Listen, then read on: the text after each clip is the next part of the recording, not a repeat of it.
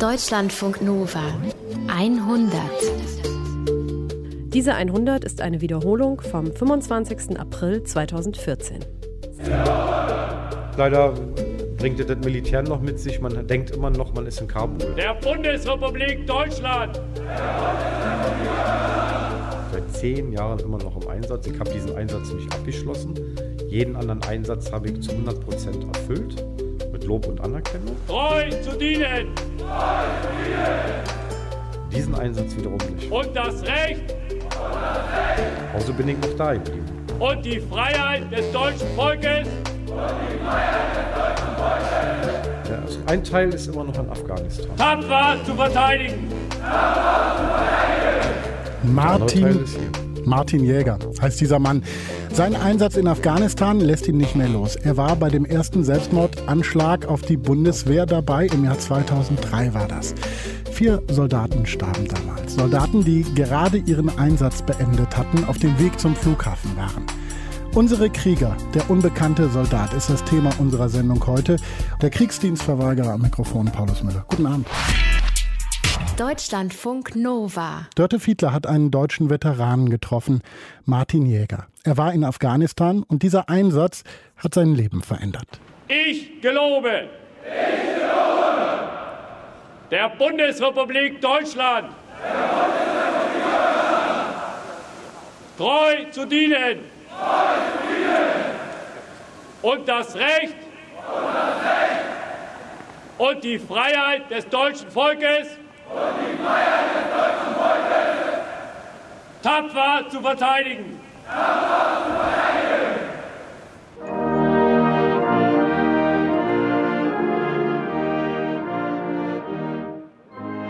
Ich bin mit, mit, mit Leib und Seele Soldat gewesen man sagt es ja so, der Soldat Jäger ist äh, mit Leib und Seele Soldat.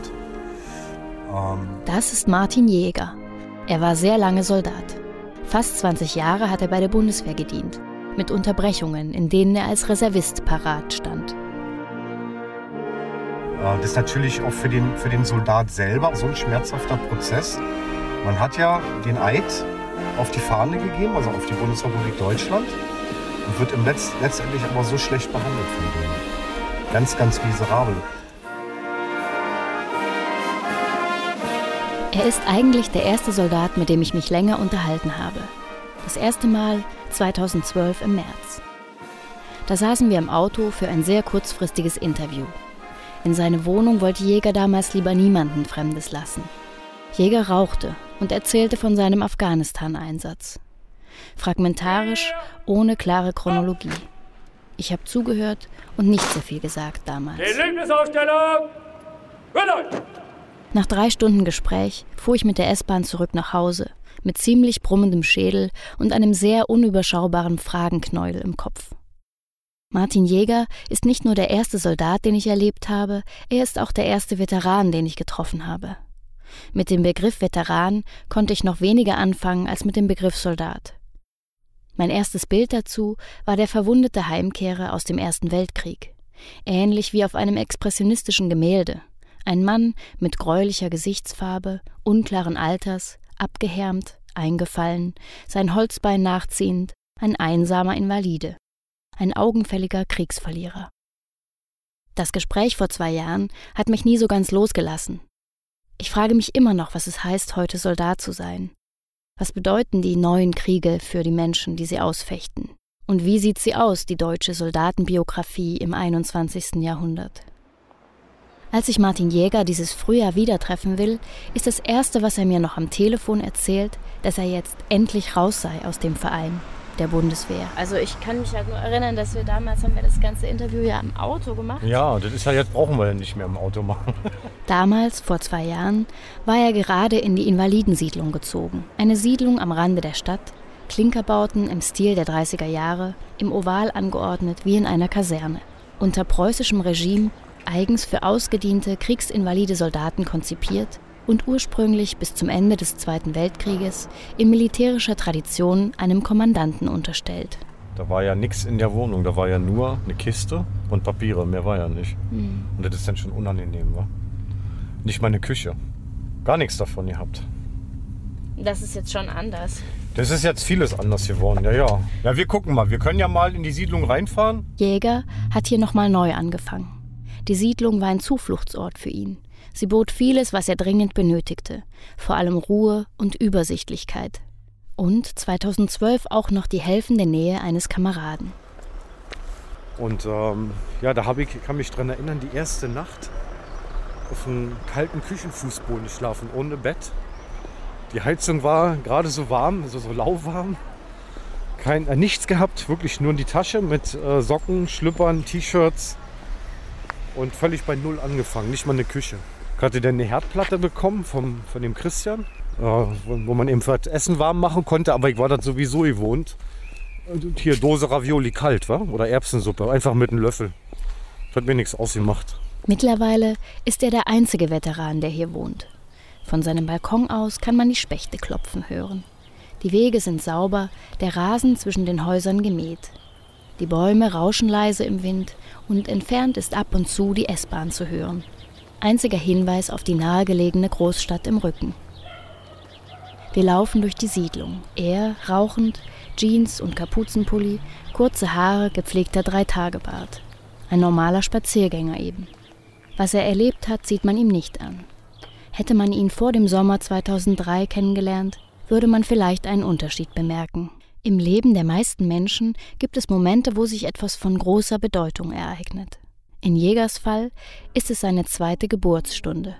Das Überleben eines Selbstmordattentates. Die drei deutschen Soldaten, die heute früh in Kabul getötet wurden, sind durch einen Bombenanschlag ums Leben gekommen. Das bestätigte ein Sprecher des Einsatzführungskommandos in Potsdam. Der genaue Ablauf des Attentats in der afghanischen Hauptstadt ist nach seinen Angaben aber noch nicht vollständig geklärt. Tatsächlich waren es dann vier Tote und 29 zum Teil sehr schwer verletzte Soldaten. 2002 hatte ihn die Bundeswehr für den Einsatz angefragt. Da arbeitete er als Busfahrer bei den Kieler Verkehrsbetrieben. Er hatte mit seiner damaligen Frau ein Haus gekauft, zahlte den Kredit ab, spielte mit seinem Sohn, lud Freunde zu Grillabenden ein, ging zur Arbeit. Ein gutes Leben. Er war schon öfter für die Truppe als Fahrer angefragt worden. Die erneute Anfrage kam gelegen. Das zusätzliche Geld konnte die Familie gut gebrauchen.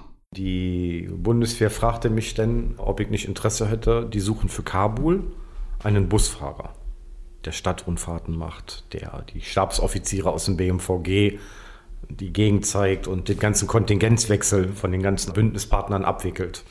Das habe ich ja gemacht, sechs Monate lang, bis es dann geknallt hat.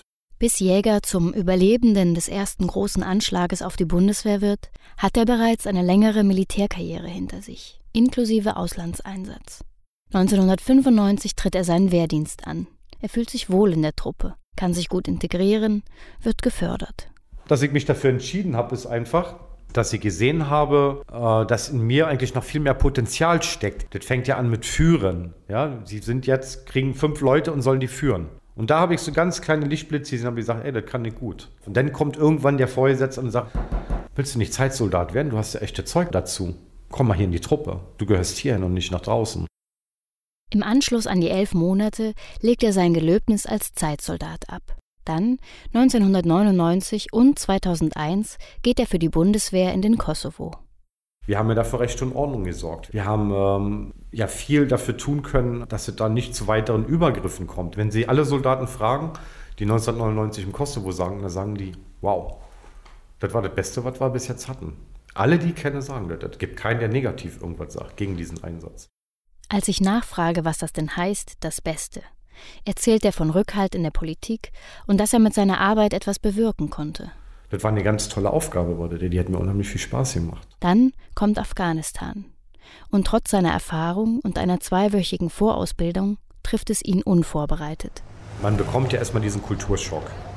Ja, das ist ja was ganz anderes. Das ist 1800 Meter hoch, die Luft ist doch ein bisschen dünner, äh, die Hitze ist eine andere. Sie sehen Kinder barfuß rumrennen im Schnee und ähm, das ist schon alles ganz anders. Es riecht anders, es schmeckt anders. Ja. Sie haben viel Durchfall. Ja, und dann haben sie eben diese, diese Masse an Leuten. Ja, das ist eine völlig neue Erfahrung. Ja, die rennen ja anders rum. Die sind halb zivil, halb militärisch gekleidet, paramilitärisch. Und da müssen sie erstmal erkennen, ist das ein Taliban oder nicht? Das weiß man ja gar nicht. Das muss man erstmal lernen. Über 10.000 Kilometer hat Jäger in seinen sechs Monaten in Afghanistan zurückgelegt. Hunderte Militärs hat er von A nach B gefahren. Unfallfrei, unter schwierigsten Bedingungen und Straßenverhältnissen, wie er immer wieder stolz betont. Die Belastung fing eigentlich erst dann in diesem Einsatz mit an, wenn man merkt, dass man beschossen wird mit Raketen, diese Katjuscha-Raketen, ja. Gezielte Angriffe auf dieses Camp. Und dann denkt man schon so nach und sagt so, pff, fuck, jetzt kann es eng werden. Und das ist eben dieses Gefühl, was sie dann ständig haben. 24 äh, Stunden, sieben Tage die Woche. Wann kommt der nächste Raketenangriff? Wann ist die nächste Schießerei? Wo ist die nächste Sprengfalle? Jäger ist Teil der ISAF, der Internationalen Sicherungsunterstützungstruppe. Das UN-Mandat für die ISAF in Afghanistan lautet grob gesagt Stabilisierung und Wiederaufbau. 2003 redet noch niemand offiziell von kriegsähnlichen Zuständen und Kampfhandlungen der Bundeswehr sind nicht absehbar. Vor dem Juni 2003 hat er bereits vier Raketenangriffe hinter sich.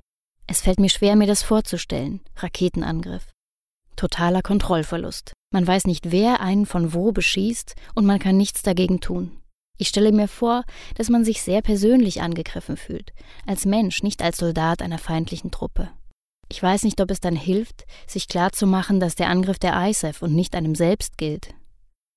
Ich möchte wissen, wie so ein Angriff klingt und suche auf YouTube und LiveLeak nach Videos zu Raketenangriffen und Kampfhandlungen in Afghanistan.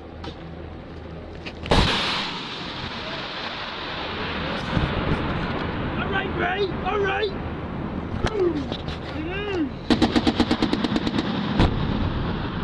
Es gibt massenweise, also wirklich hunderte verwackelte Amateurfilme aus Afghanistan. Meistens von den Soldaten selbst eingestellt, von beiden Seiten. Oh, Eigentlich kann keiner mit Internetanschluss über diesen Krieg sagen, er sei nicht genügend informiert. Oh,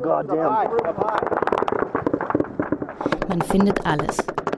Helmkameras der amerikanischen Soldaten nehmen den Zuschauer direkt ins Geschehen mit hinein.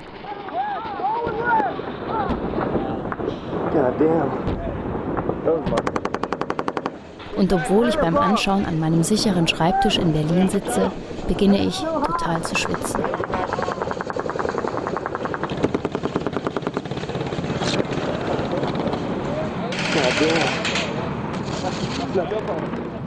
Afghanistan hat dann diese andere Qualität. Ja, die sind, weil sie ständig in Angst leben, unter Lebensgefahr. Sie essen unter Lebensgefahr, sie gehen auf Toilette unter Lebensgefahr, weil sie ja nie wissen, wo ist der nächste Attentäter. Der 7.6.2003 beginnt im Camp Warehouse für viele Soldaten vermutlich als relativ normaler Tag. Ein Samstagmorgen wie viele andere davor. Etwa 30 der dort stationierten Soldaten haben ihren Einsatz beendet und sollen sich auf den Weg zum Flughafen machen. Nach Hause, nach Deutschland. Nur circa zwölf Kilometer ist der Kabul International Airport entfernt.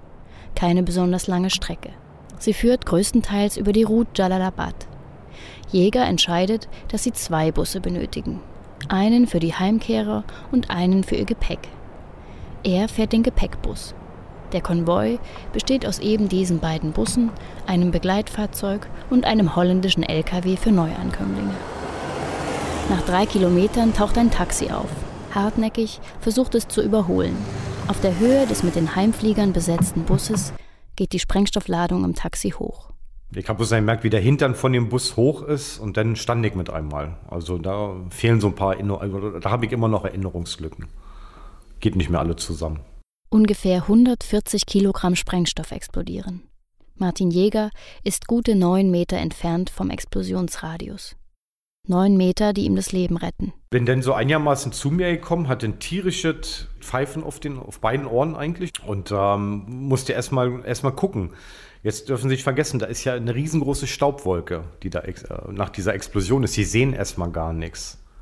Aber sie hören es und ich habe es ja auch damals gehört. Ja, ich habe bloß noch diese Schreie, die hat man auch zehn Jahre später noch im Kopf, wie, wie Soldaten, wie Kameraden um ihr Leben kämpfen wie die wirklich um ihr Leben kämpfen. Die haben geschrien wie, wie kleine Kinder aus dem Kindergarten. Ähm, ist unvorstellbar. Und es sind ja Männer. Eine gute halbe Stunde bleiben die Überlebenden auf der Straße allein. Die Kommandantur hat das Feldlager gesperrt. Niemand darf aus dem Camp raus. Normaler Vorgang, sagt Jäger. Man muss sich ja erstmal einen Überblick verschaffen und darf nicht noch mehr Menschenleben riskieren. Trotzdem fühlt er sich alleingelassen. Ja, dann bin ich zum Bus hin, hab gesehen, da läuft der Diesel aus und das brannte und ähm, qualmte alles. Und dann habe ich erstmal dieses äh, Dilemma eigentlich gesehen, da hingen Arme raus aus dem Bus, da spritzte Blut überall und, und ich dachte so, ach du Scheiße, was ist denn jetzt? Das sind ja auch die eigenen Leute gewesen, ja, die man da sieht. Ja, wenn sie dann immer wieder diese sehen, äh, diese Wüstentarn, was rot getränkt ist mit Blut, das will man nicht zweimal sehen. Aber das hat man ständig vor, vor den Augen. Mit einigen anderen, die nicht zu geschockt oder verletzt sind, leistet Jäger erste Hilfe, so gut es eben geht. Zu Beginn haben sie kein Material, kein Verbandszeug, keine Handschuhe, keinen Überblick. Er funktioniert in dieser Situation, intuitiv, wie er sagt. Alles, was er als Soldat für solche Situationen einmal gelernt hat, kann er abspulen. Es war ja noch alles gut, sagt er. Ich habe ja gesehen, ich habe überlebt. Das gab dann äh, zwei Tage danach das erste Gespräch mit einem Truppenpsychologen, einem Zivilisten, äh, der aber mit Dienstgrad dort vor Ort ist dann. Und äh, der fragte mich dann eben komische Sachen. Ich sage, ich habe nichts, mehr jetzt gut. Soll ich jetzt hier sprechen oder was? Brauche keinen Psychologen. Ähm, alles noch nicht gesehen. Ein paar Tage später wird Martin Jäger nach Hause geschickt. Und ein bisschen wie als Auftakt zu dem, was er in den darauffolgenden Jahren erleben wird, vergisst ihn die Bundeswehr vom Flughafen Köln-Wahn abzuholen. Stunden sitzt er dort. Sie haben damals einfach verpasst, einen Fahrer von der Kaserne loszuschicken. Kommt öfter vor, sagt Jäger. Der Anschlag war schlimm, der 7.6.2003, der war wirklich schlimm. Alles, was danach gekommen ist, war viel, viel schlimmer. Ist ja ein Extremerlebnis, dieser 7.6. Die noch extreme Erfahrung ist die, äh, wie die Bundeswehr sich danach verhalten hat nach dem Anschlag. Man kann es nicht wegsagen, es war das erste Mal, dass gegen die Bundeswehr ein Anschlag verübt wurde. Und ähm, natürlich ist es auch für die Leute, die da oben sitzen, in der Teppichetage, hier im BMVG oder auch darunter, die wissen ja nicht, was sie machen sollen, die waren völlig hilflos. Und die bleibt dann an einem hängen. Und ich habe diesen Rucksack jetzt über zehn Jahre auf jetzt, seit dem Anschlag über zehn Jahre. In Kiel angekommen, versucht er sein altes Leben wieder aufzunehmen, weiterzumachen, durchzuziehen. Ja, ich bin zu Hause angekommen und ähm, die ersten vier bis sechs Wochen war eigentlich alles schön. Bis ich dann merkte, irgendwas stimmt einfach nicht. Die fing erstmal an mit, der, mit, der, mit dem normalen Arbeitgeber, die Stadt Kiel, sagte gleich, äh, sie arbeiten hier nicht mehr. Nicht mit der Erkrankung. Und dann sagte ich immer so, hä, ich habe nichts, ich bin gesund. Ja, nee, die Spirale beginnt. Der Personenführerschein wird ihm entzogen. Den Job als Busfahrer ist er los. Die Amtsärztin, die darüber entscheiden muss, ist weitsichtiger, was die Folgen des Anschlages betrifft, als er selbst. Nach einigem Hin und Her übernimmt ihn Anfang 2004 die Bundeswehr wieder. Er wird erneut Zeitsoldat, arbeitet als Sicherungsunteroffizier bei der Marine. Seine Frau ist schwanger mit ihrem zweiten gemeinsamen Kind. Er hat überlebt und vorerst ist auch der Familienunterhalt gesichert. Den Begriff PTBS, posttraumatische Belastungsstörung, hört er immer wieder mal. Angesprochen fühlt er sich nicht wirklich. Er stürzt sich in den Dienst. Gesellige Grillabende und Ausflüge mit Sohn und Frau gehören der Vergangenheit an. Zu dem Zeitpunkt äh, habe ich im Keller gelebt, weil ich diese familiäre nicht mehr ertragen konnte. Ich konnte die Haut nicht mehr ertragen, ich konnte nicht mehr riechen, konnte kein Fleisch mehr essen äh, und habe nur noch getrunken. Und bin morgens zum Dienst und abends wieder zurück. Ende 2004 reicht seine Frau die Scheidung ein und zieht mit dem Sohn und der neugeborenen Tochter aus dem gemeinsamen Haus aus. Die hat sich eine Wohnung genommen und hat mich dann da stehen und sitzen lassen. Und ich wusste überhaupt nicht warum. War alles kaputt, tot, wie man sagt. Also ich habe diese Gefühlswelt nicht mehr verstanden. Die Gefühlswelt bei mir ist komplett zerstört gewesen in dem Moment. Man hat zwar mal gesagt, ja, du hast eine Meise, du hast ein PTBS. Ich sagte, habe ich nicht, ich bin normal, das ist alles gut. Kann arbeiten, kann trinken, kann Auto fahren, kann marschieren, kann schießen, kann alles. Zu akzeptieren, dass er nicht mehr alles kann, war ein langer Prozess. Das, was er erlebt hatte, gehörte für ihn eben dennoch zum Soldatensein dazu. Und Soldat war er ja, mit Leib und Seele. Also musste er doch auch damit fertig werden. Er kämpfte gegen die Folgen seines Traumas, um sein Selbstbild als Soldat und gegen die Bundeswehrbürokratie.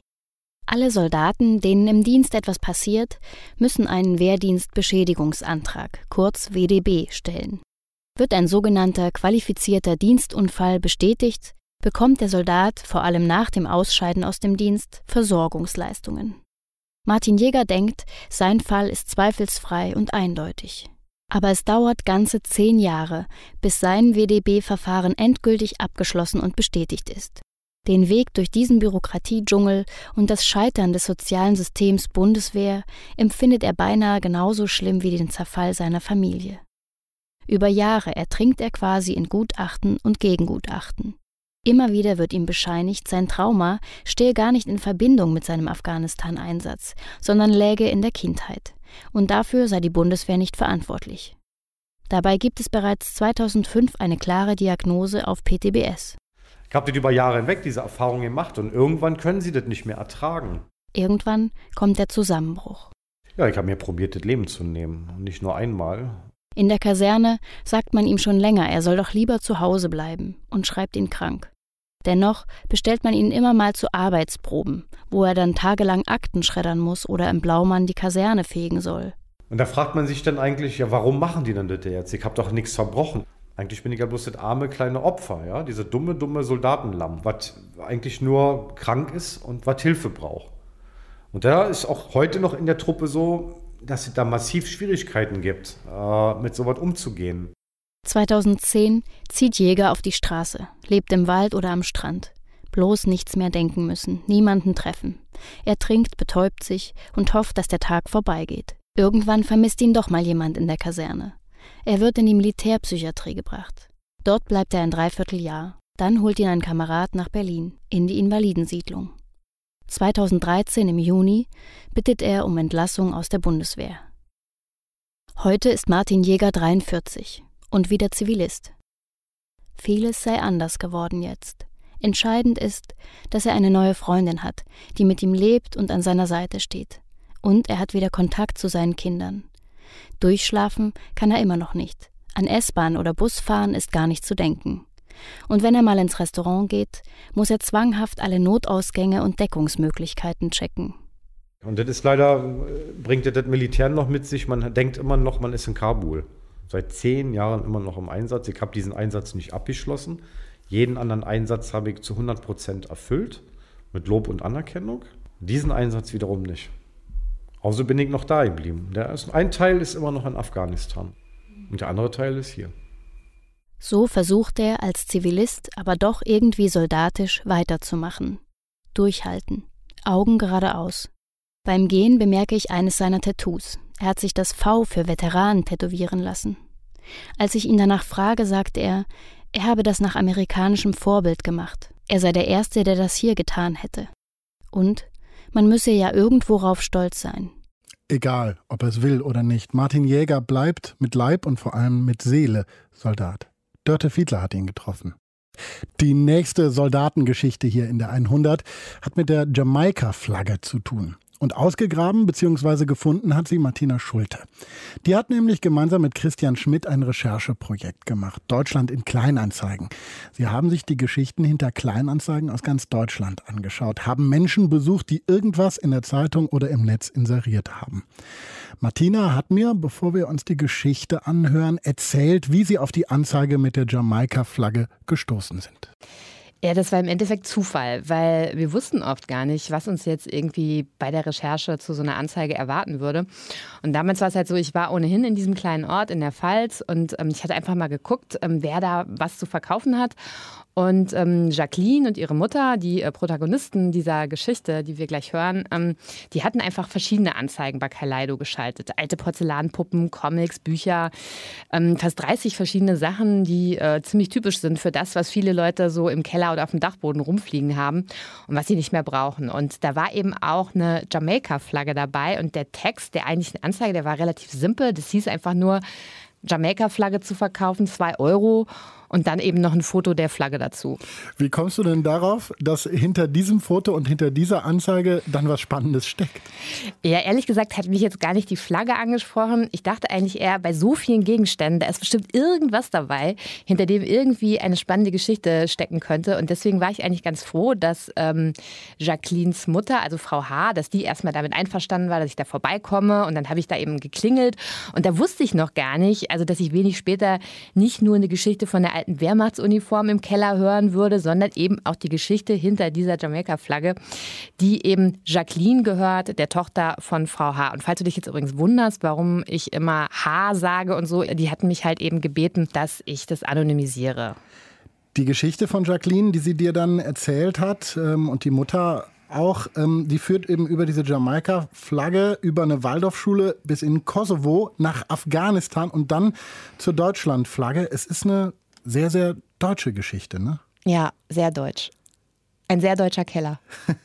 Jacqueline und ihre Mutter missten den Keller aus. Oh, Videokamera, noch ein altes Foto. Oh, diese da vom alten Holz, vom Herd sind die, die haben wir nur noch nicht reingesetzt.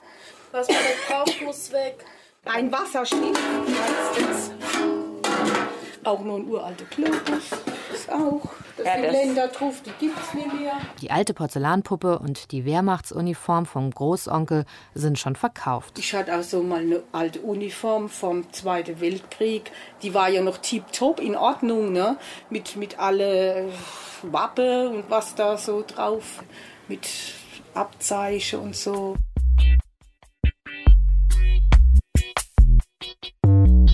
Bei der nächsten eBay-Aktion soll auch ein Teil der Flaggenkollektion verschwinden. Frau Haas Südstaatenfahne aus alten Rockabilly-Zeiten und Jacquelines Jamaika-Flagge. Ah, dahinter. Ah, da liegt auch die Flagge. Eine liegt da jetzt. Wo ist denn die andere? Ah, die ist furchtbar. Ah, die liegt dann auch da. Jamaika-Flagge zu verkaufen. 2 Euro. eBay Hemsbach. Es gab mal eine Zeit, da stand Jacqueline auf Bob Marley. Mhm. Die hatte, glaube jeder. Jeder. Mal. Also jeder in meiner Klasse hat eine Zeit lang Bob Marley ja. gehört, aber es hat auch Und in was mit Waldorfschule zu tun. In Weinheim. Also du warst auf einer Waldorfschule. Ja. waren alle Und das war da eh No-Go bei den Lehrern. Ja. Ich fand den Mann toll, seine Bob Geschichte, Marley. ja, mhm. deswegen.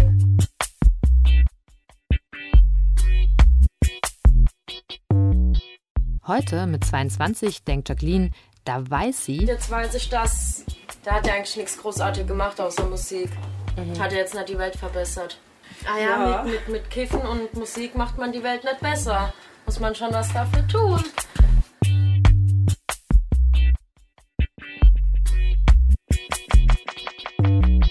Und genau das hat Jacqueline sich vorgenommen.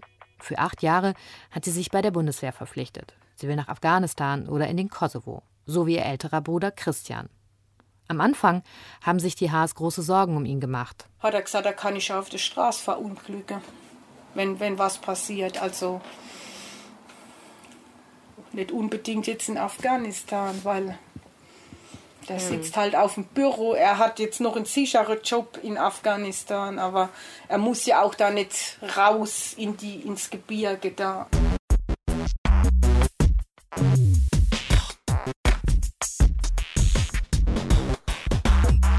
Ich dort bin, dann habe ich die Möglichkeit, dort das Land besser zu machen. Die machen ja auch Aufbauhilfen bei der Bundeswehr, die, die schießen da ja nicht nur rum. Nee, nee, machen die ja auch nicht bei uns. Die sind ja eher zu dem Landesaufbau dort.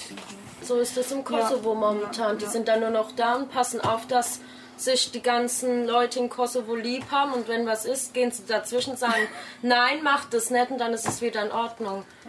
Und dann gucken, dass alle in die Schule gehen, ihre Arbeit machen und so.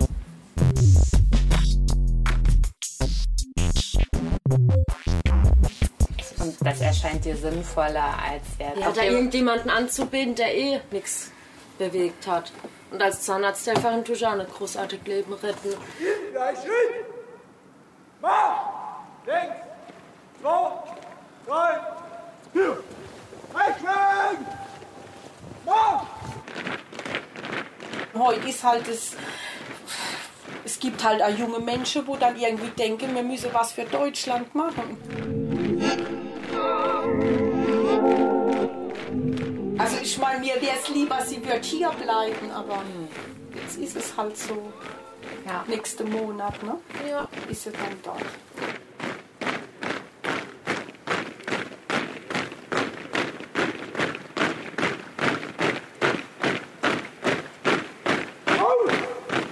Dass es bei der Bundeswehr auch ums Töten geht, ist Jacqueline und ihrer Mutter klar. Klar müssen die jetzt schießen, weil ja jetzt, das ist ja jetzt so gefährlich geworden. Aber als Jacqueline bei der Grundausbildung zum ersten Mal schießen soll,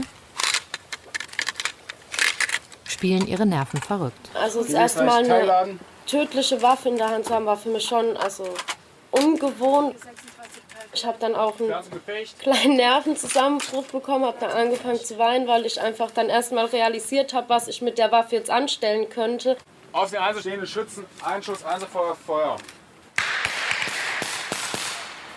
Und dann beim zweiten Durchgang, man gewöhnt sich dran, dann, wenn man weiß, wie man die Waffe zu halten hat, ist es dann auch in Ordnung.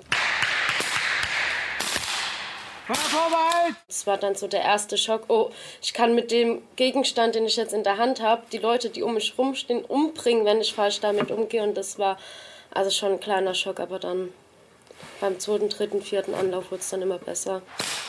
Linke Halbgruppe, Mul, Verletztenmeldung. 15 Mul, 0 Verletzte.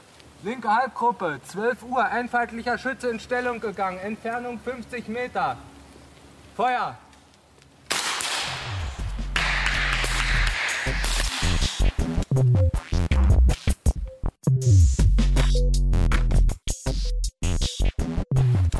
Jacqueline gewöhnt sich an die Waffe, die Sprache, die Uniformen und sie lernt, wie man einen Feind unter Druck setzt.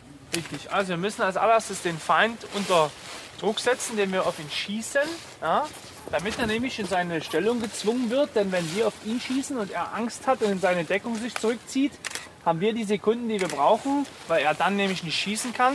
Da muss nicht bloß ein Schuss kommen, da können auch zwei, drei, vier kommen. Ja, Im Orts- und Häuserkampf kann da auch mal 10, 15 Patronen auf das Fenster oder wo auch immer kommen, wo der Heckenschütze ist, sodass wir die Zeit haben, uns eine geeignete Deckung zu suchen. Ja?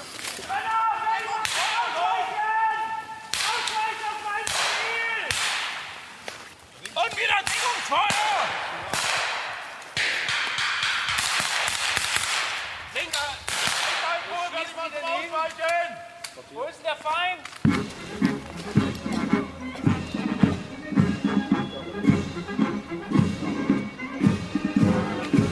Und als Jacqueline am Ende der Grundausbildung zum feierlichen Gelöbnis antritt,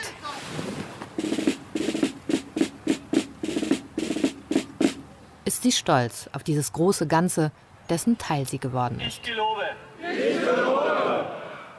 Der Bundesrepublik Deutschland. Der Bundesrepublik Deutschland. Treu zu dienen. Treu zu dienen. Und das Recht. Und das Recht. Und die Freiheit des deutschen Volkes. Und die Freiheit des deutschen Volkes. Tapfer zu verteidigen. Tapfer zu verteidigen. Und auch Mutter, Oma und zwei Tanten zeigen sich ergriffen, als Jacqueline den Eid auf die Deutschlandfahne ablegt.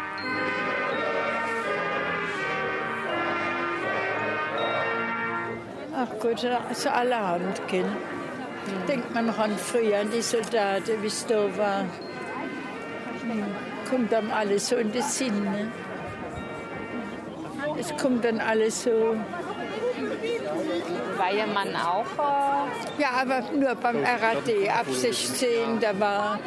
Äh, wann ist er zurückgekommen? 19 Jahre ist er dann zurückgekommen.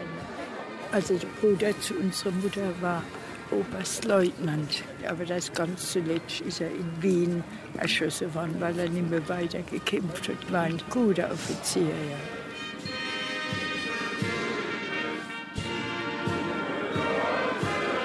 Verkaufe Jamaika-Flagge, gehe zum Bund.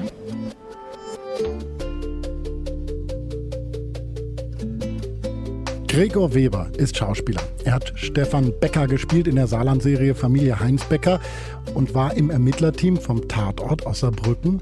Gregor Weber ist Koch, hat mit fast 40 noch eine Ausbildung gemacht. Im Jahr 2006 im Sterne-Restaurant von Kolja Kleberg. Gregor Weber ist Reservist der Bundeswehr und war 2013 in Afghanistan. Gregor Weber hat darüber ein Buch geschrieben. Krieg ist nur vorne scheiße, hinten geht's, heißt es. Gregor Weber war bei mir im Studio. Schönen guten Tag, Herr Müller. Wir wollen heute über Ihre Zeit bei der Bundeswehr reden und die hat angefangen ganz normal mit dem Wehrdienst. Sie hatten aber damals eigentlich einen Antrag auf Kriegsdienstverweigerung geschrieben. Ende der 80er Jahre wollten Zivi werden und dann haben Sie diesen Antrag doch zurückgezogen. Warum? Also ich war so in meinem Freundeskreis sozialisiert als selbstverständlich äh, äh, als Kriegsdienstverweigerer. Das haben mich alle meine meine engeren Freunde haben den Kriegsdienst verweigert. War ja auch die Hochzeit der, der Friedensbewegung, ne? Ach, absolut, ja, ja. Jahre. Ich war auch ich war auch äh, mehrfach auf Ostermärschen und sowas. Ich, ich fühle mich dem auch auch durchaus noch nah. Habe dann aber, als ich zu Hause saß und ihm die Begründung schreiben musste, habe ich äh, gemerkt, ich äh, krieg das nicht hin, weil ich mir selber nicht glaube ich finde Pazifismus als Haltung absolut bewundernswert und ich finde das auch nicht naiv, aber ich bin kein Pazifist. Das habe ich beim Schreiben oder bei dem Versuch, diese Verweigerungsbegründung zu schreiben, habe ich das einfach über mich gelernt, dass es Dinge gibt, für die ich durchaus bereit bin, Gewalt anzuwenden. Nun ist das eine ja eine Sache, dass man für sich selber erkennt, man ist kein Pazifist. Das andere ist aber dann trotzdem zur Bundeswehr zu gehen. Das ist ja ein gewaltiger Schritt. Sie hätten ja auch einfach lügen können, sich selbst und die Bundeswehr belügen können. Ja, ich will mich jetzt nicht äh, selber heilig sprechen, aber das ist äh, etwas, das ich nicht gut kann. Ich finde auch, dass äh, damals natürlich, also vor allem in den Jahren davor, auch noch in den 70er Jahren und noch früher, wurden natürlich auch diese ganzen Verweigerungsprozesse, ähm, waren ja auch noch durch diese Anhörungen, die wurden auch in einer Art und Weise geführt, dass den Leuten oft nichts anderes übrig blieb, als sich dadurch zu lügen, weil das auch einfach unmöglich war, wie mit Verweigerern umgegangen wurde. Das ist keine Frage. Aber für mich an dem Punkt, damals im Jahr 1987, äh, habe ich gesehen, ich habe alle Freiheiten. Und ich bin zu diesem Schluss gekommen, dass ich kein Pazifist bin. Und das heißt für mich im Umkehrschluss ganz deutlich, ich muss also Wehrdienst leisten. Was sagt denn die Bundeswehr zu jemandem, der erstmal einen Antrag auf Kriegsdienstverweigerung stellt und den dann zurückzieht? Wollen die den überhaupt noch?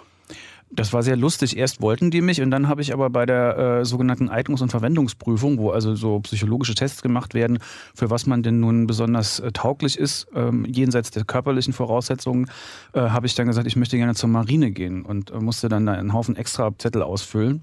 Und dann bekam ich einen Anruf von der damals noch existierenden Stammdienststelle der Marine. Da war ein Kapitänleutnant irgendwas dran und der erklärte mir, die Marine würde mich gerne nehmen als, und zum Funker ausbilden, aber äh, ich hätte ja mal diesen Antrag gestellt. Und das heißt, ja, den habe ich ja zurückgezogen. Ja, ja, das findet er auch super. Aber äh, wenn ich mir das jetzt nochmal anders überlege, nach dieser teuren Ausbildung oder mitten auf dem Nordatlantik, das wäre halt schlecht. Und was ich denn jetzt machen soll? Und dann meinte er, ich solle bitte im größten Umfang einer Kriegsdienstverweigerung eine Begründung schreiben, warum ich Wehrdienst leisten möchte. Ach, und ich toll. vermute bis heute, dass ich der einzige Ex-Wehrdienstleistende der Bundeswehr bin, der jemals eine Begründung schreiben musste, warum er Wehrdienst leisten möchte. Und die kam gut an. Offensichtlich, weil ich dann am 1. Januar oder 4. Januar 88 musste ich dann in der Marinefernmeldeschule zur Grundausbildung einrücken.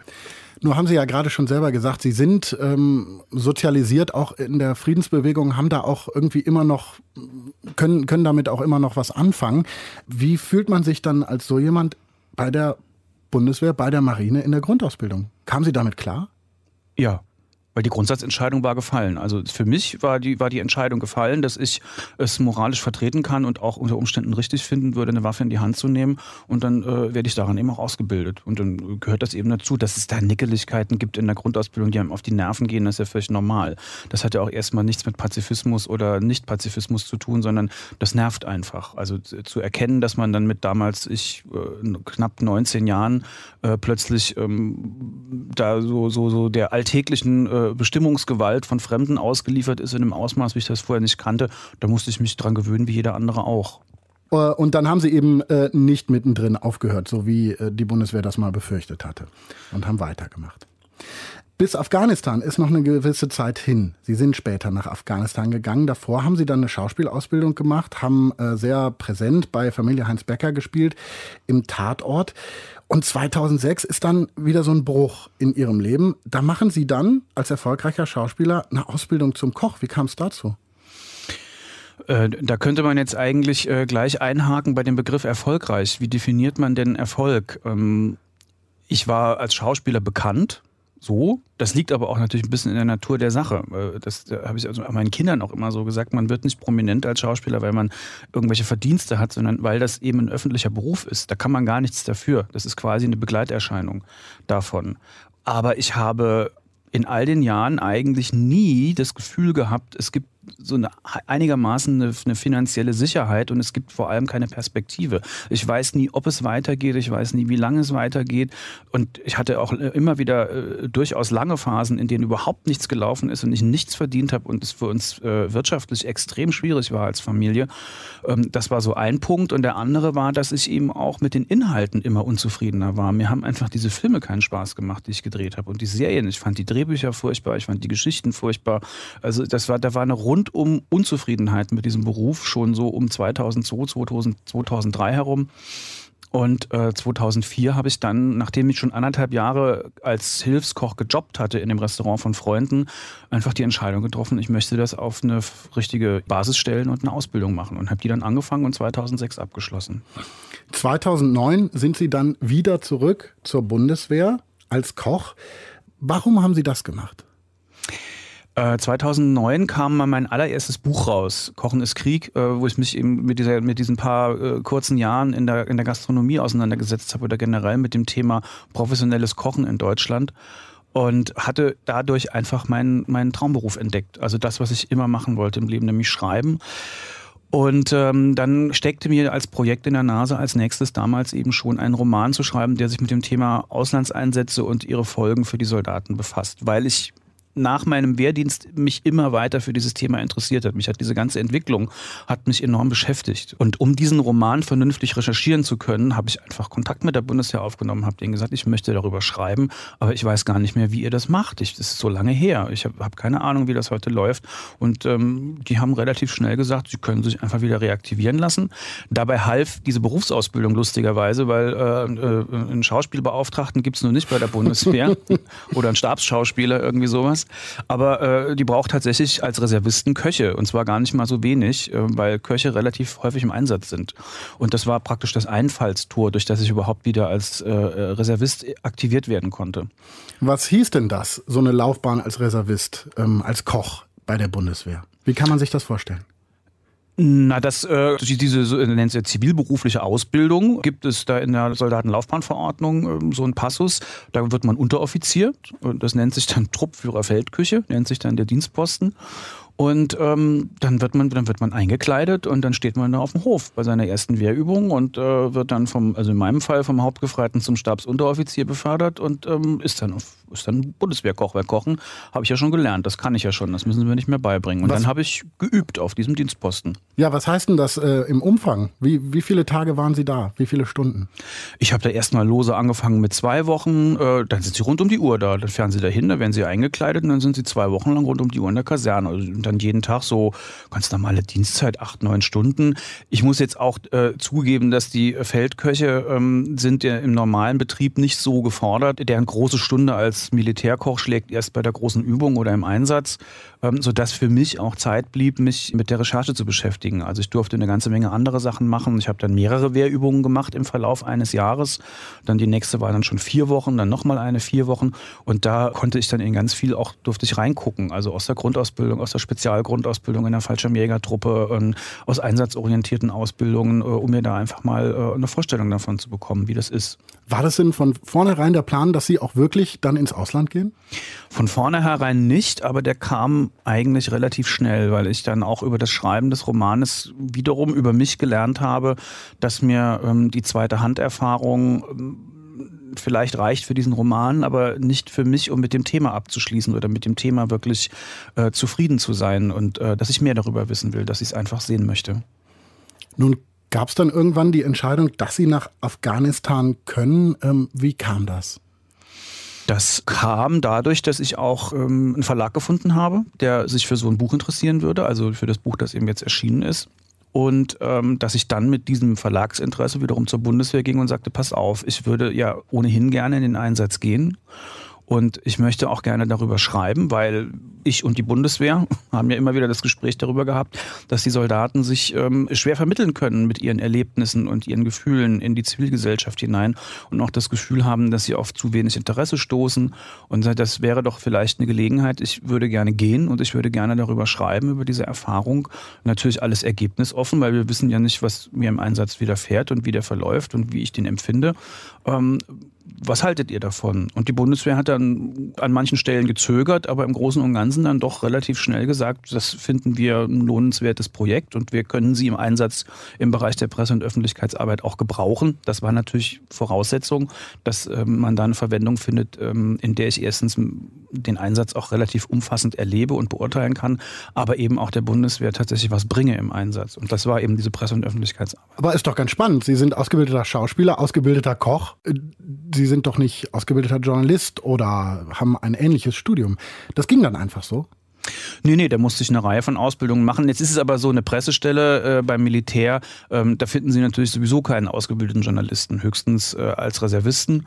Sie kriegen ja eigentlich nicht beigebracht zu schreiben oder zu reportieren, sondern ähm, wie sie mit Journalisten arbeiten. Was haben die für Rechte? Was haben sie für Pflichten denen gegenüber? Auskunftspflicht der Bundeswehr als Behörde? Wie läuft das organisatorisch bei der Bundeswehr und so weiter und so weiter? Also das sind eigentlich eher solche Arbeitsinhalte. Grundsätzlich ist es so, dass ich halt 20 Jahre Medienerfahrung hatte und eine Menge Erfahrung auch mit Journalisten als Interviewter.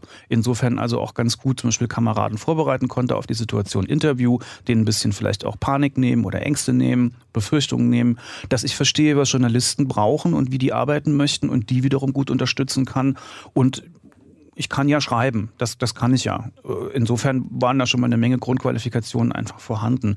Ich habe dann ähm, sowohl militärisch überhaupt erstmal eine Ausbildung machen müssen zum Feldwebel. Jeder Feldwebel in der Bundeswehr muss Gruppenführer sein. Also ich war sechs Wochen an der Infanterieschule in Hammelburg und habe eine Ausbildung gemacht zum Infanteriegruppenführer. Dann war ich, äh, hatte ich ein zweiwöchiges Redaktionspraktikum bei einer Zeitung in, in München. Und dann war ich drei Wochen auf dem Lehrgang für Informationsfeldwebel Streitkräfte an der Akademie der Bundeswehr für Information und Kommunikation in Strausberg. Hört sich toll an. Das hört sich sehr toll an. Das heißt Gell? aber auch, dass Sie unglaublich viel gelernt haben in dieser Zeit. Nun gab es dann irgendwann die Entscheidung, das klappt. Sie ja. wissen, Sie fahren nach Afghanistan. Sie wissen, da ist Krieg. Was haben Sie in dem Moment gedacht? Haben Sie dann nicht doch mal mh, hm, innerlich so einen Rückzieher gemacht? Mit dem Gedanken gespielt, ei, das lasse ich vielleicht? Also ich finde, bei solchen Vorhaben muss man diese Entscheidung äh, äh, im, im, Frühstadium treffen. Und die war für mich gefallen. Also es gab schon einen Moment, den beschreibe ich auch im Buch, als ich in, wirklich dann mit äh, ISF-Uniform und den beiden riesigen Rucksäcken dann in der S-Bahn stand und äh, meine Frau auf dem Bahnsteig und ich wusste, jetzt ist es also unumkehrbar, äh, wo ich einen Sekundenbruchteil wirklich dachte, oh Gott, stell dir vor, das ist jetzt das letzte Mal. Äh, willst du das wirklich? Aber die Entscheidung war eigentlich gefallen. Ich habe dann auch nicht mehr gezögert. Nicht wie wirklich. Wie haben Sie das mit Ihrer Frau, mit Ihrer Familie ausgemacht? Meine Frau kennt mich ja nun schon recht lange und die hat das auch ein bisschen kommen sehen, als ich wieder angefangen habe, mich mit dem Thema zu beschäftigen. Also die war nicht sehr überrascht, als ich ihr dann äh, zwei Jahre vor dem Einsatz sagte, ich würde das sehr gerne machen.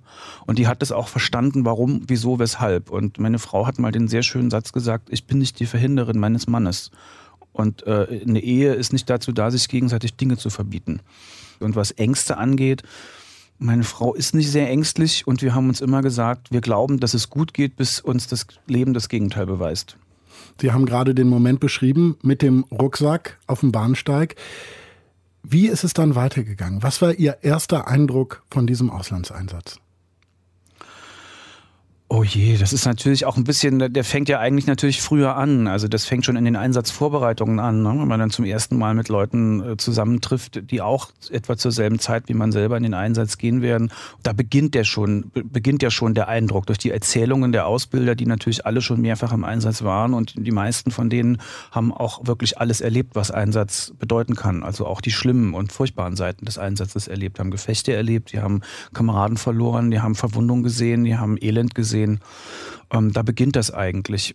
Der tatsächliche Moment war dann schon groß, als nach dem Umweg über mit dem Zug nach Köln, mit dem Bundeswehr Airbus nach Termes in, von Usbekistan, dann am nächsten Morgen von Termes aus mit der Transall nach Masai Sharif, als ich dann die Ladeklappe von der Transall runtergelaufen bin und stand dann in Masai Sharif auf diesem riesigen Flugfeld und mir wurde dann so, mir stand dann eben das vor Augen. Ich habe das Marmalgebirge hinten gesehen und sagte, okay, Du bist jetzt da.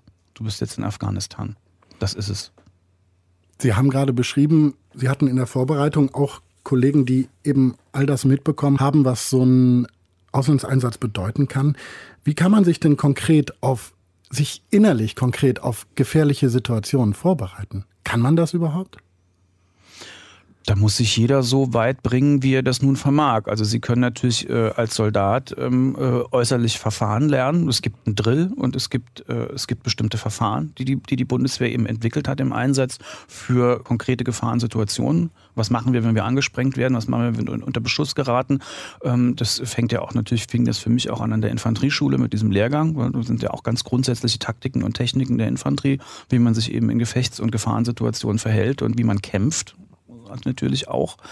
Ähm, das ist das Äußerliche und mit diesem Gerüst muss man sich ein bisschen wappnen und sagen, ich äh, habe gut aufgepasst, ich habe gut trainiert, ich hatte gute Ausbilder, ich vertraue darauf, dass ich verstehe, wie das geht und dass ich im Einsatz dann mit Leuten draußen bin, die das noch viel besser können als ich und ich mich einfügen kann in diesen Ablauf und meine Rolle auch dann vernünftig spiele. Und da, darauf hoffe ich, dass ich die Nerven dazu habe. Und dann muss man sich innerlich, denke ich, einfach an den Punkt bringen, zu sagen, ich akzeptiere, dass das passieren kann und ich akzeptiere, dass ich in diese Situation kommen kann. Wie sah für Sie der Alltag, wenn es sowas überhaupt gibt, äh, im Feldlager dann aus, als Sie dann da waren? Natürlich gibt es da einen Alltag. Es ist ja auch ein Militär und es ist eine deutsche Bürokratie und da gibt es ganz, äh, ganz feste Abläufe äh, am normalen Lagertag. Ähm, mein Wecker hat jeden Tag um 10 vor 6 geklingelt. Und dann bin ich aufgestanden, duschen, anziehen, Waffe ins Holster stecken. Das war natürlich schon mal der erste Moment des Tages, der anders ist als ein normaler Tag und der jeden Tag stattfand. Ähm, dann zum Frühstücken gehen. Dann haben wir uns alle ins Büro gehockt. Dann ging unser Stabsoffizier in die erste Lagerbesprechung im Stab und wir haben mit der Büroarbeit angefangen. So und so gingen wir durch die Tage mit Mittagessen, Abendessen. Also ganz normale Büroarbeit. Ähm, Sie beschreiben ganz am Anfang Ihres Buches eine Situation, die dann doch irgendwie mit Gefahr zu tun hatte. Und zwar waren Sie mit einem Konvoi unterwegs. Beschreiben Sie uns das mal. Äh, ja, wir waren auf dem Rückweg von Talokan. Das sind rund 80, ist rund 80 Kilometer östlich von Kundus und äh, waren schon fast wieder im, im, im, im, im äh, Stadtgebiet von Kundus, also waren noch außerhalb. Und dann blieb, äh, musste unser Konvoi anhalten ganz normale Verkehrssituation, irgendwas. Und ich war im letzten Fahrzeug, das war ein äh, sogenannter Transportpanzer Fuchs, also so heißt der Typ, der Fahrzeugtyp. Und als der Konvoi wieder losfuhr, äh, kriegten wir das Fahrzeug nicht an, beziehungsweise es startete, aber ähm, wenn man den Gang einlegte, wirkte der Motor ab. Und der Fahrer wusste sich da auch kein Rat und wir konnten eben nicht weg, wir konnten nicht fahren. Dann musste der ganze Konvoi wieder stehen bleiben. Und äh, ich hatte eben in diesem, in diesem 280 Kilometer Konvoi, von dem ich vorhin kurz erzählt habe, äh, da hatte der Hauptmann, der den geführt hat, am Ende, am nächsten Tag sagte der Masai Sharif, naja, wer stehen bleibt, stirbt. Das ist auch immer der Punkt in Kriegsfilmen, ähm, wo es gefährlich wird. Also stehen bleiben ist äh, wirklich gefährlich, oder? Das muss man ganz klar so sehen. Bewegung ist Schutz, Geschwindigkeit ist Schutz. Ein bewegliches Ziel ist schwerer zu treffen als ein stehendes Ziel. So, das ist einfach mal so. Ähm, und wenn Sie dann mit so einem Fahrzeug in Afghanistan stehen und es war nun auch so links und rechts, das Gelände war sehr unübersichtlich für uns und es war günstig. Also das wissen Sie dann als Infanterist auch, gucken Sie sich an und sagen, klar, äh, da kann man sich überall hinlegen mit einer Panzerfaust und wird nicht gesehen aus, aus dem Fahrzeug heraus, bis es zu spät ist. Da ist nichts passiert, es ist äh, wahrscheinlich war da auch gar niemand, aber es war eben, ich hatte eine Dreiviertelstunde Zeit, bis das Fahrzeug, das uns abschleppen konnte, äh, das war ganz vorne im Konvoi, bis das hinten war und uns an den Haken nehmen konnte. Und dann saßen wir eben da drin und äh, man, wir konnten nichts machen. Das Fahrzeug konnte nicht fahren. Und es gab auch keine Klimaanlage mehr. Wir hatten dann mal so lustig 55 Grad in dem Fahrzeug drin. Und ähm, da wären wir ausgeliefert gewesen. Und ich habe in dieser Dreiviertelstunde auch immer wieder darüber nachgedacht, muss ich sagen. Wobei ich auch sagen muss, die Kameraden, mit denen ich drin saß, das waren alles Panzergrenadiere und Fallschirmjäger, die waren total entspannt. Also die hatten, glaube ich, da hatte keiner hat auch nur einen Gedanken dran verschwendet, dass da irgendwas jetzt passieren könnte. Die waren nicht nur äußerlich entspannt, sondern Sie glauben, die waren wirklich entspannt. Die waren entspannt, ja. Mussten die Sie denn irgendwie beruhigen oder so? Oder waren Sie äußerlich auch entspannt? Ich war äußerlich auch entspannt, ja. Mhm. Letztes Jahr im Frühjahr, als Sie in Afghanistan waren, da ist ein Soldat des Kommandos Spezialkräfte gefallen. Ähm, was war das für eine Situation? Wie ist das passiert? Also ich muss da natürlich einschränkend sagen, ich war nicht dabei und ich habe da auch keinen, äh, keinen direkten Bericht dazu gesehen. Die Version, die ja auch so in der Presse gelandet ist, und ich vermute auch mal, dass das mehr oder weniger auch so sich abgespielt hat, das war auch das Bild, das wir dort an dem Abend bekamen, Stück für Stück, war so, dass es war eine Abordnung des Kommandos Spezialkräfte aus Kundus, die in einer sogenannten Forward Operation Base in Kilagai, das ist so 80 Kilometer südlich von Kundus, in der Nähe von OP North, stationiert waren, um dort afghanische Spezialkräfte auszubilden. Also die hatten eigentlich auch einen ganz normalen Ausbildungsauftrag dort. Und diese Trainees von, dem, von der Abordnung sind am späten Nachmittag im Raum Baglan in einen Hinterhalt geraten und haben dann äh, ihre Ausbilder zu Hilfe gerufen, per Handy. Und ähm, dann wurde entschieden, dass die, äh, ich glaube, 17 Mann dort, dorthin entsenden, um, die, um denen zu helfen. Und die sind dann dort in eine sehr unübersichtliche Gefechtssituation geraten. Ähm, das ging dann wohl ein bisschen hin und her. Das äh, Kommando Spezialkräfte hat wohl einen Luftschlag angefordert, weil die die Situation als zu unübersichtlich beurteilt haben und haben dann nach dem Luftschlag ein sogenanntes Battle Damage Assessment angefangen. Das äh, ist ganz normales äh, Vorgehensweise, dass man eben nach sowas ähm, dann am Ort des, des Angriffs dann auch nachschaut, was ist denn jetzt überhaupt da passiert was hat das für Auswirkungen gehabt, um das zu dokumentieren und halt auch um sicherzustellen, dass das, dass das jetzt sicher ist ist dort. Und im Zuge dieses Battle Damage Assessments sind die offensichtlich durch Überlebende dort, also von den Taliban, das waren aller Voraussicht nach aller Wahrscheinlichkeit nach Taliban, äh, unter Feuer genommen worden. Und äh, der KSK-Mann war eben ganz vorne und hat äh, sofort einen Treffer bekommen und war auch tot. Gleich. Wie, wie sieht das aus, wenn ein gefallener Kamerad ins Feldlager zurückkommt, wissen dann die Soldaten vor Ort schon, der wird gleich kommen, weil das über Funk angekündigt wird? Und, oder wie sieht das aus? Wie kann man sich das vorstellen?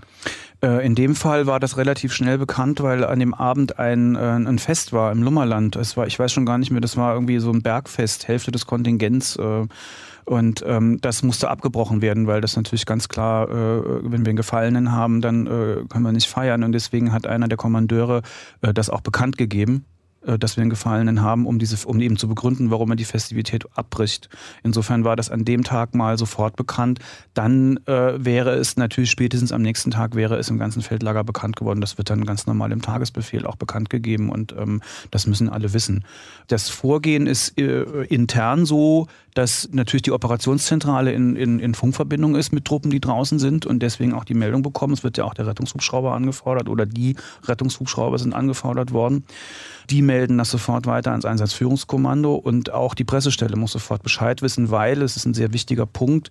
Der Bundeswehr extrem wichtig, dass die Angehörigen benachrichtigt sind, bevor irgendetwas an die Öffentlichkeit gerät. Weil es vor Jahren mal äh, ähm, hin und wieder die Situation gab, dass da die ähm, Kommunikationswege zu lang waren und dann Angehörige sozusagen von Journalisten aufgeschreckt worden sind mit der Nachricht, dass äh, jemand aus ihrer Familie gefallen ist.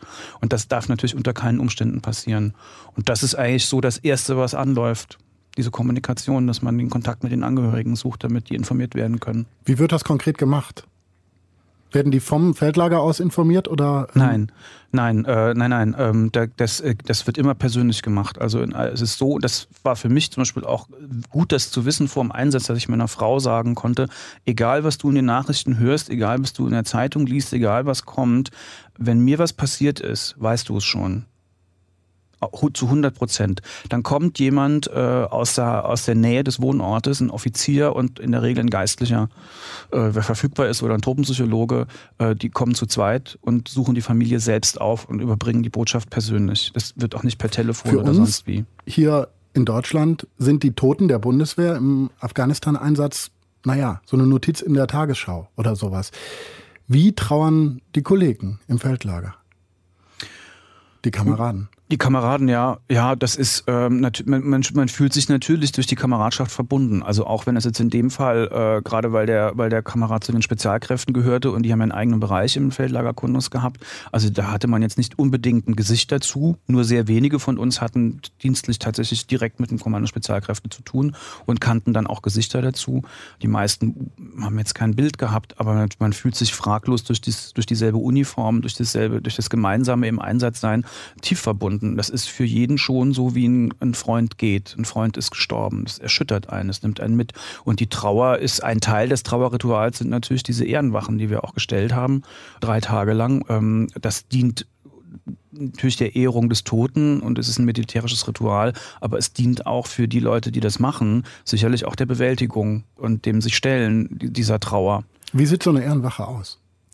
Da stehen zwei Posten in einem, in einem umgrenzten Bezirk in der Nähe des Containers, in dem der Leichnam aufgebahrt wird. Es ist ein Kondolenzbuch da und man steht dort eine halbe Stunde. Also wir haben das aufgrund der, der Temperaturen, wurden die, wurden die Stehzeiten für die einzelnen Posten auf eine halbe Stunde begrenzt. Steht dann eine halbe Stunde im Hab 8, regungslos als Wache. Und das haben Sie auch gemacht? Das habe ich auch gemacht, ja. Ähm, Sie waren dreieinhalb Monate in Afghanistan. Wussten Ihre Kameraden, dass Sie da sind, um darüber zu schreiben? Ja, das war mir auch wichtig. Also, dass die Leute auch wissen, wenn sie mit mir sprechen, kann es sein, dass da vielleicht ein Dialog, auch wenn ich niemals ihren, ihren Namen nennen würde, vielleicht irgendwie in der Erzählung auftaucht, weil es ein spannendes Gespräch war.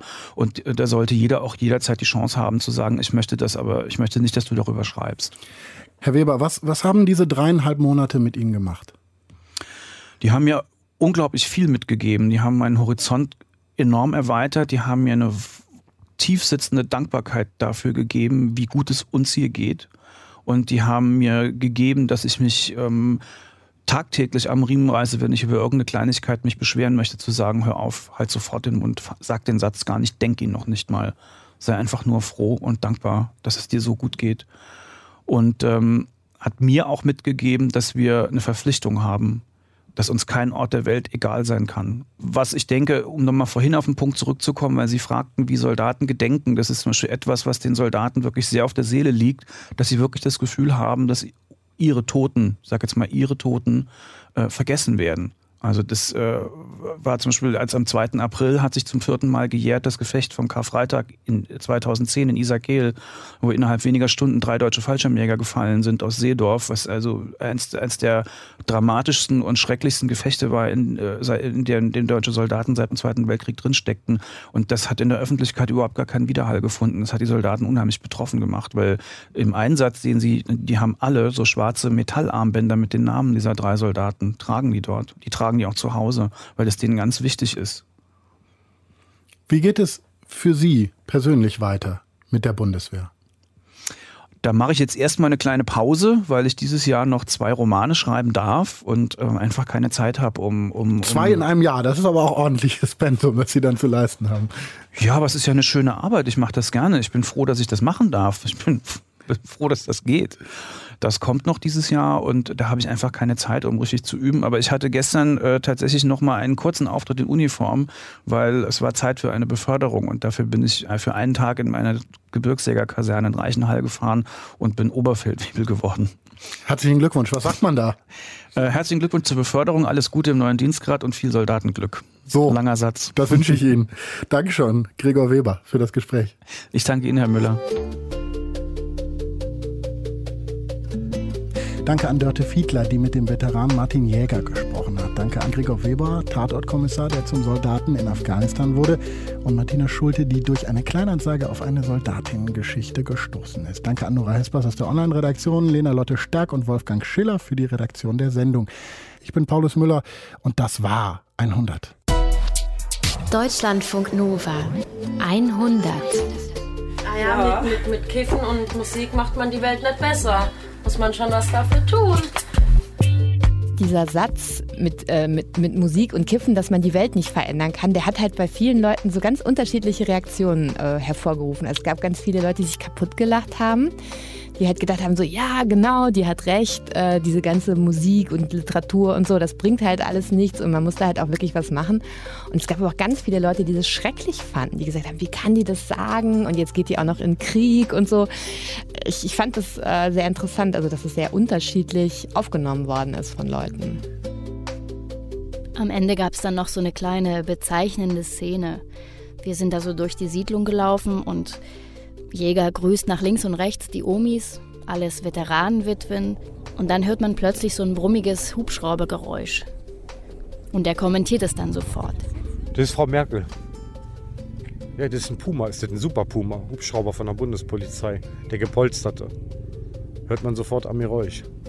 Ja? ja. Erfahrung. Glauben Sie mir das. Wir haben dann noch eine Weile in den Himmel gestarrt, aber er hat sich dann nicht gezeigt. Gleich, kommt gleich. Frau Merkel im Super Puma. Der ist ziemlich weit oben. Ziemlich weit oben. Deutschlandfunk Nova 100. Jeden Sonntag um 16 Uhr. Mehr auf deutschlandfunknova.de.